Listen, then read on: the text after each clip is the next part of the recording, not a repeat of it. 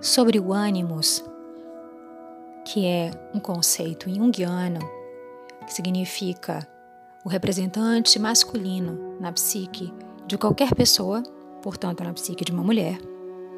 Vamos falar sobre esse ânimos negativo que nos convoca a pensar Marie-Louise Fonfrance.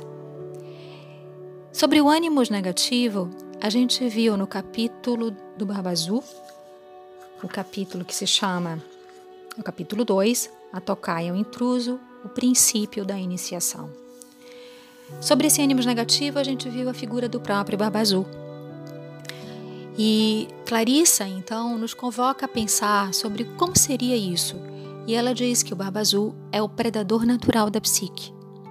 Também nesse capítulo, nós vimos o ânimos positivo, o representante masculino positivo na psique feminina, que seriam os irmãos que no momento final do conto socorrem e aniquilam, socorrem a esposa do Barba Azul e o aniquilam. Eu vou ler agora aqui para vocês sobre esse predador natural da psique que encarna aí esse ânimos negativo.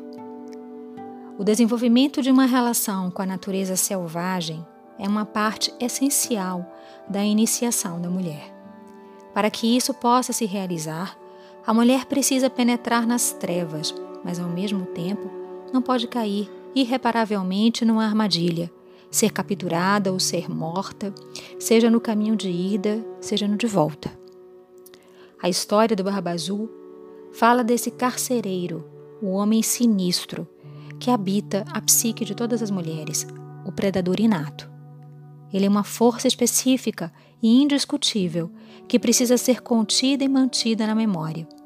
Para conter o predador natural da psique, é necessário que as mulheres permaneçam de posse de todos os seus poderes instintivos.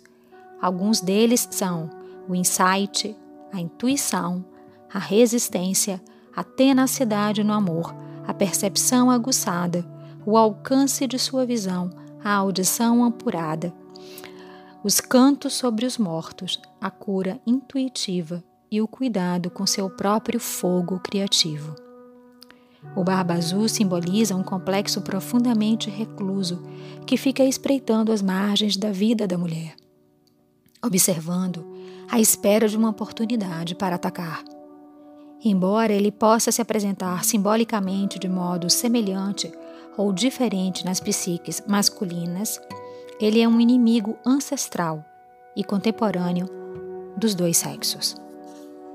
Ainda nesse capítulo, vamos ler também uma parte específica que fala sobre o noivo animal.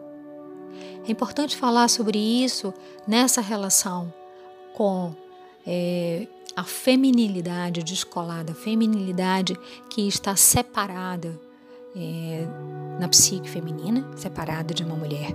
Muito importante frisar o seguinte, como assinala Clarissa Píncola no capítulo 2, A Tocaia ao Intruso, o princípio da iniciação. Na parte sobre o noivo animal, ela diz: Uma mulher pode tentar se esconder para não ver as devastações da sua vida mas o sangramento, a perda da energia da vida, continuará até que ela reconheça a real natureza do predador e o domine. Esse sangramento, é, no capítulo, no conto do Barba Azul, é o sangramento da chave, a chave do conhecimento, a chave que abre a porta da câmara sangrenta do Barba Azul, onde ele coloca os corpos e deixa ali é, destilar o sangue das ex-mulheres. Essa perda, esse sangramento, é a perda da criatividade, é a perda do desejo, é a perda de si mesma. Portanto, poderia ser também é a perda da feminilidade, essa separação da mulher daquilo que essencialmente poderia estar ligada ao seu feminino, a capacidade de se ligar à sua alma feminina. Na parte designada aos cheiros de sangue, Clarissa diz o seguinte: Agora, o self ingênuo tem conhecimento de uma força assassina, solta, dentro da psique. E o sangue na chave é sangue de mulher. Nesse estado, a mulher está perdendo sua energia para criar, quer sejam soluções para amenizar questões da sua vida, como a educação, a família, as amizades, quer se trate dos seus objetivos, seu desenvolvimento pessoal, sua arte. A mulher parece arrasada, talvez cheia de ideias, mas com uma anemia profunda e cada vez mais incapaz de realizá-las. O sangue nesse conto não é sangue menstrual, mas é sangue arterial da alma. Ele não mancha só a chave, ele escorre pela persona inteira. Podemos dizer o que quisermos, mostrar a expressão mais sorridente, mas uma vez tendo visto a verdade revoltante da Câmara da Morte, não podemos mais fingir que ela não existe. Para as mulheres, a chave sempre simboliza o acesso a um mistério ou ao conhecimento.